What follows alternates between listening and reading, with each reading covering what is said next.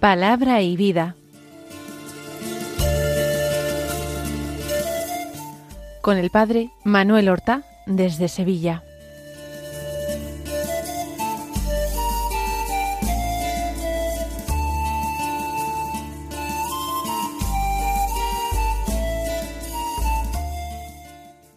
En el nombre del Padre y del Hijo y del Espíritu Santo. Amén. Alabados sean Jesús y María. Muy buenos días, queridos amigos, oyentes de Radio María y seguidores del programa Palabra y Vida. Hoy es el sábado de la vigésimo quinta semana del tiempo ordinario. Es eh, sábado, el día dedicado a la Virgen, pero es también el último día del mes de septiembre, un mes en el que nosotros terminábamos el verano y comenzábamos el otoño. Y en este último día de septiembre la Iglesia celebra la memoria de San Jerónimo, doctor de la Iglesia y padre de la Iglesia. Nació en Dalmacia, en lo que ahora es la costa croata, en una ciudad estridón que no se sabe hoy día muy bien dónde estaba situada, porque fue destruida en, tiempos de San Jerónimo por los godos. No se sabe el año de nacimiento. Se especula con que fuera el año 340. Quizás fue algo más tarde. Estudió en Italia, enviado por su padre de nombre Eusebio.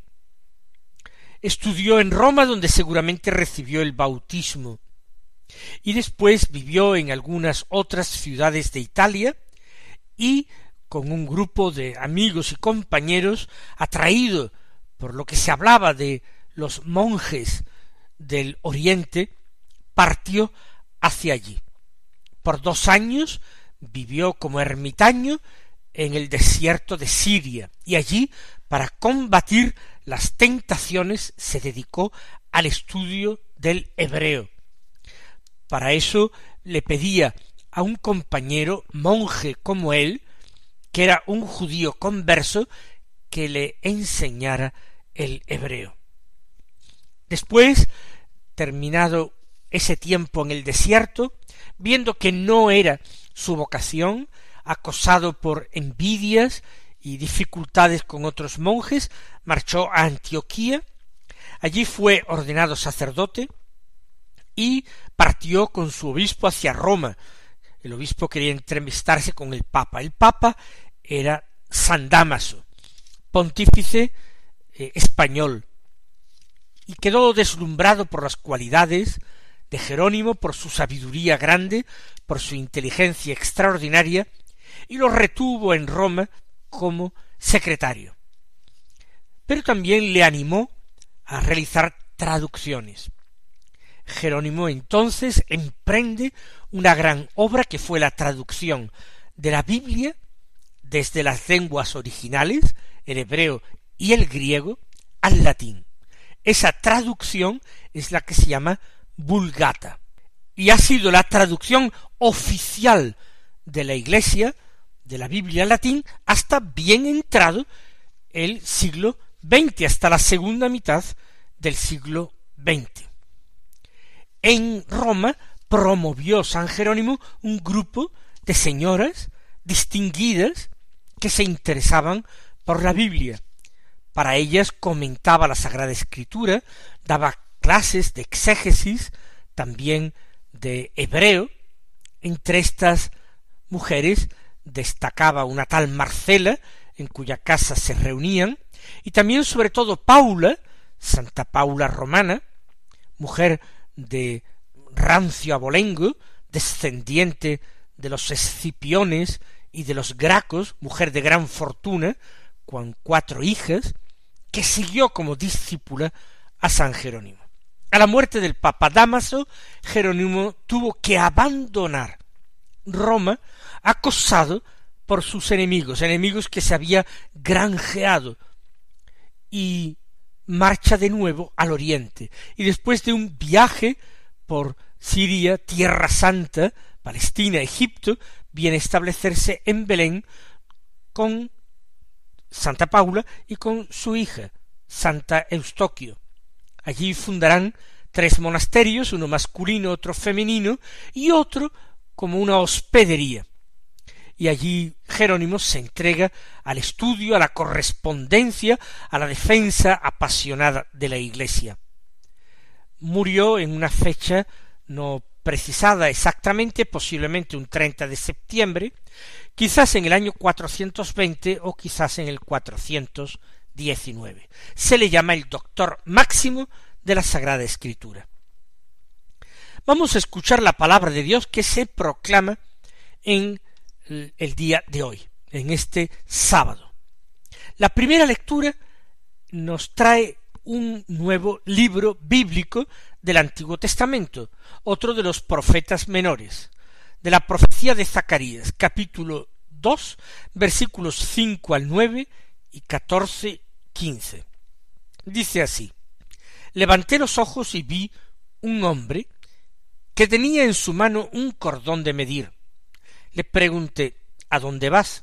Me respondió, a medir Jerusalén para ver cuál es su anchura y cuál su longitud. El mensajero que me hablaba salió, y vino otro mensajero a su encuentro. Me dijo, vete corriendo y dile al oficial aquel. Jerusalén será una ciudad abierta a causa de los muchos hombres y animales que habrá en ella. Yo les serviré de muralla de fuego alrededor, y en ella seré su gloria. Alégrate y goza, Sión, pues voy a habitar en medio de ti, oráculo del Señor. Aquel día se asociarán al Señor pueblos sin número, ellos serán mi pueblo. Nos podríamos preguntar cómo es que después de haber estado leyendo varias cartas de San Pablo, hemos leído en el libro de Esdras, y después al profeta Ageo, uno de los profetas menores, y ahora Zacarías. Hay una cierta intención en el autor o en los autores del leccionario litúrgico de la misa. ¿Por qué? Porque el profeta Ageo precisamente hace sus profecías en tiempos del regreso del exilio. Y de nuevo Zacarías también profetiza en la época del reinado del rey Darío I de Persia, en la época de la vuelta de un grupo de judíos a Tierra Santa. Hay muchas inquietudes, muchas dificultades. Ya hemos visto cómo el profeta Ageo invitaba a no descuidar el culto a Dios, la construcción del templo, que nadie pensara que había tareas más importantes, que nadie dijera hay eh, muchas cosas que hacer, no es el momento de ponerse a reconstruir el templo. No, Dios quería recibir culto en Jerusalén. Ahora escribe así Zacarías, levanté los ojos y vi a un hombre que tenía en su mano un cordón de medir. Se está preparando la reconstrucción, reconstrucción de la ciudad, reconstrucción del templo, que es la casa de Dios. El profeta, que lo está viendo en una visión, le pregunta también en la visión ¿a dónde vas? Pregunta acerca del sentido de lo que está contemplando. Y el hombre la visión responde voy a medir Jerusalén para ver cuál es su anchura y cuál su longitud. Va a examinar Jerusalén, a ver si da la talla, a ver si cumple las medidas que han sido queridas por Dios. El mensajero que me hablaba salió y vino otro mensajero a su encuentro. Este otro mensajero, un ángel de Dios, sin lugar a dudas, le comunica vete corriendo y dile al oficial aquel Jerusalén será una ciudad abierta a causa de los muchos animales, hombres y animales que habrá en ella. se anuncia proféticamente ese carácter de Jerusalén de ciudad abierta. Allí vendrán a vivir muchos pueblos, la considerarán una ciudad santa. Históricamente así se ha realizado. Ha seguido siendo ciudad santa del judaísmo, pero se ha convertido también para nosotros, gracias a la vida y sobre todo a la muerte de nuestro Señor Jesucristo en ella, fuera de las murallas, se ha convertido en ciudad santa para los cristianos. Y también, lo sabemos históricamente, se convirtió en una de las ciudades santas para el Islam. Y Dios dice, yo les serviré de muralla de fuego alrededor y en ella seré su gloria. Dios le promete a Jerusalén una asistencia y una presencia peculiar. Es el lugar donde Dios eligió su morada en el Antiguo Testamento. En el Nuevo, él prometería, por medio de Jesús, un culto en espíritu y en verdad, no un culto circunscrito a un templo edificado por manos de hombres. Y Dios promete defender esta ciudad santa, el lugar donde reside su gloria, con una muralla de fuego es decir, una muralla inexpugnable, una muralla difícil de traspasar. Dios se compromete con la defensa de Jerusalén. El mismo Dios será su muralla. Alégrate y goza, Sión, sigue diciendo la profecía, pues voy a habitar en medio de ti, oráculo del Señor. Dios sigue manteniendo la promesa hecha a la dinastía de David. Ahora Jerusalén va a seguir siendo, como en tiempos de Salomón, va a seguir siendo ciudad santa donde reside la gloria de Dios. Hasta la época de Jesucristo, la reconstrucción del templo por parte de Herodes, o bien, como algunos le llaman, el tercer templo, más fastuoso todavía que éste, que fue construido en épocas de escasez, de pobreza. Alégrate y goza Sión, porque voy a habitar en medio de ti. No podemos darle un sentido espiritual a esta profecía. Pues claro que sí. En primer lugar, un sentido espiritual eclesial. Cuando en el Antiguo Testamento, ya sea en los profetas, en los salmos, se nos habla de Sión, se nos habla de Jerusalén, nosotros podemos entender la iglesia, podemos entender la comunidad santa de redimidos, de rescatados por el Señor. También de la iglesia se anuncia que será una ciudad abierta, nada menos que católica, abierta a todos los pueblos de la tierra. El requisito para entrar en ella es la fe en Cristo, Salvador de los hombres. Por tanto, dice Dios, alégrate y goza, Sión, porque voy a habitar en medio de ti. Es la presencia de Cristo en medio de su pueblo la que realiza la iglesia que es misterio. Cristo que habita en medio del pueblo. Pero esta profecía, además de con este carácter espiritual eclesial, se puede leer con un carácter espiritual personal. También somos nosotros Sión, somos Jerusalén. A nosotros se nos anuncia la paz, la alegría, se alienta nuestra esperanza y también se nos promete que el Señor va a habitar en medio de nosotros. Ya Jesús en el Evangelio lo anuncia, cuando eh, nos dice el reino de los cielos dentro de vosotros está o en medio de vosotros está. Jesús también nos invita a esta interiorización de la verdadera religión cuando nos enseña permaneced en mí, y yo permaneceré en vosotros. Por tanto, alégrate y goza, alegrémonos nosotros, cristianos, y gocemos porque el Señor habita en medio de nosotros, habita en nuestra iglesia, habita en nuestros templos, en cada uno de ellos, en el sagrario, se hace presente con una presencia sacramental, y se hace presente en la proclamación de la palabra, de Dios y se hace presente en la persona del pobre y se hace presente en la comunidad cristiana cuando dos o tres se reúnen en nombre de Jesús para orar, para pedir algo a Dios. Y todo esto es motivo de alegría y gozo.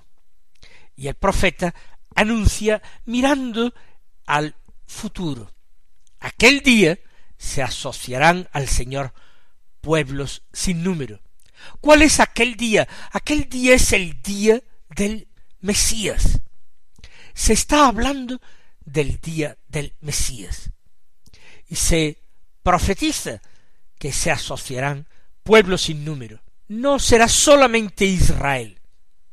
Serán pueblos sin números quienes se asociarán al Señor, se unirán a Él, se agruparán en su torno para escuchar su enseñanza, para vivir en perfecta unión con Él.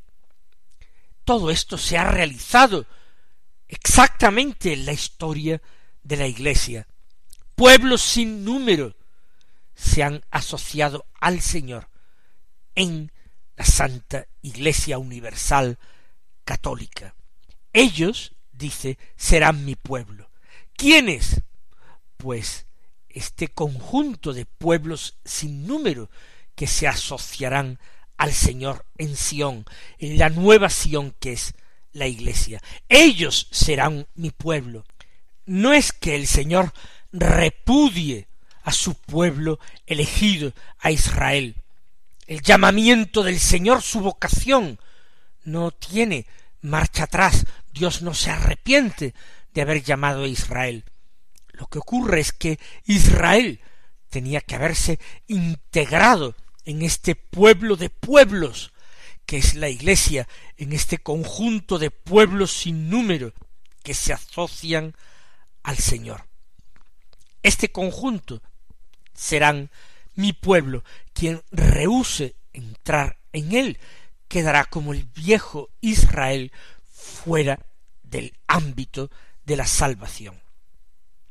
Vamos a pedirle al Señor que nosotros sepamos abrir los ojos al misterio de la Iglesia, que la amemos, que vivamos en ella, que colaboremos con ella, que nos sintamos orgullosos hijos de la Iglesia, miembros de este pueblo elegido de Dios.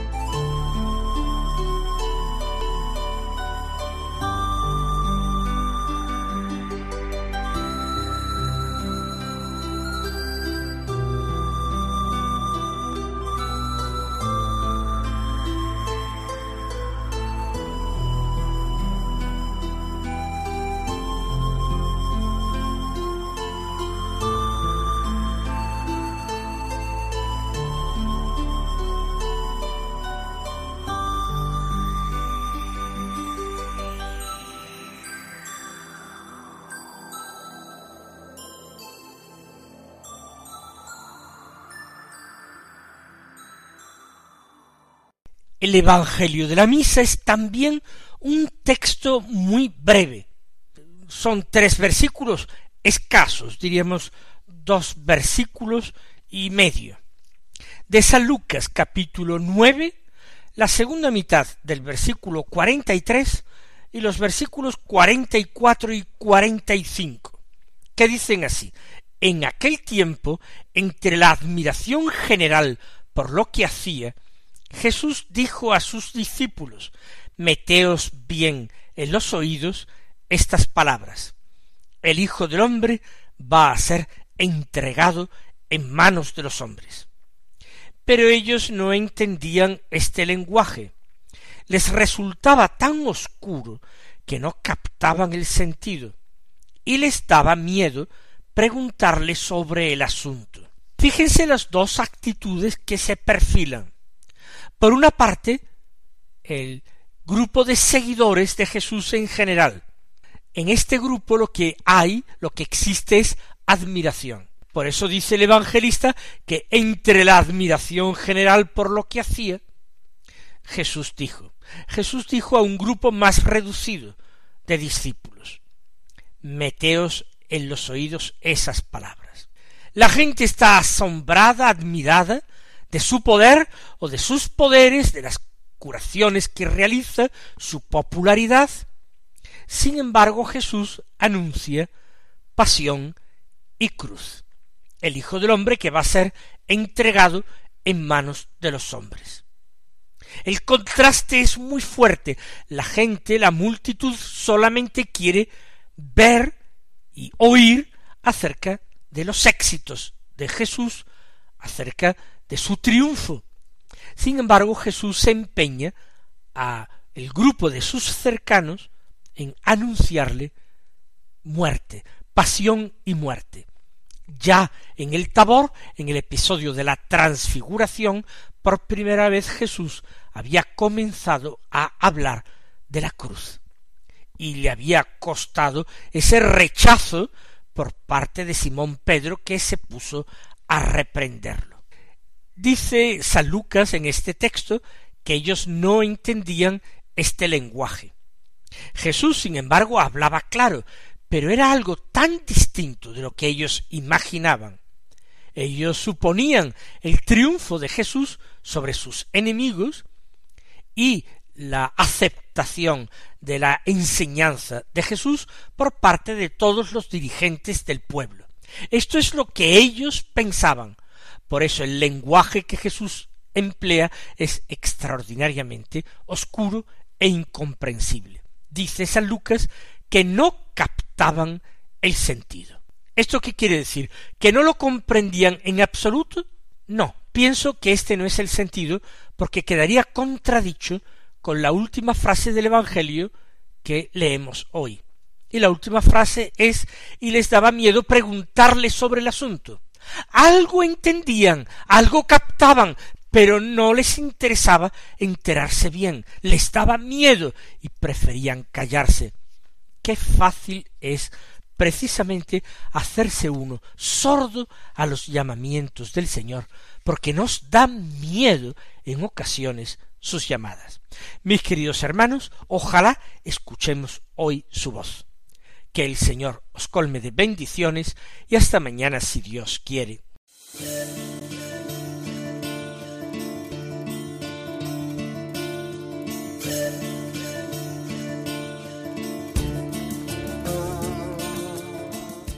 Han escuchado en Radio María Palabra y Vida, un programa que dirige el Padre Manuel Horta.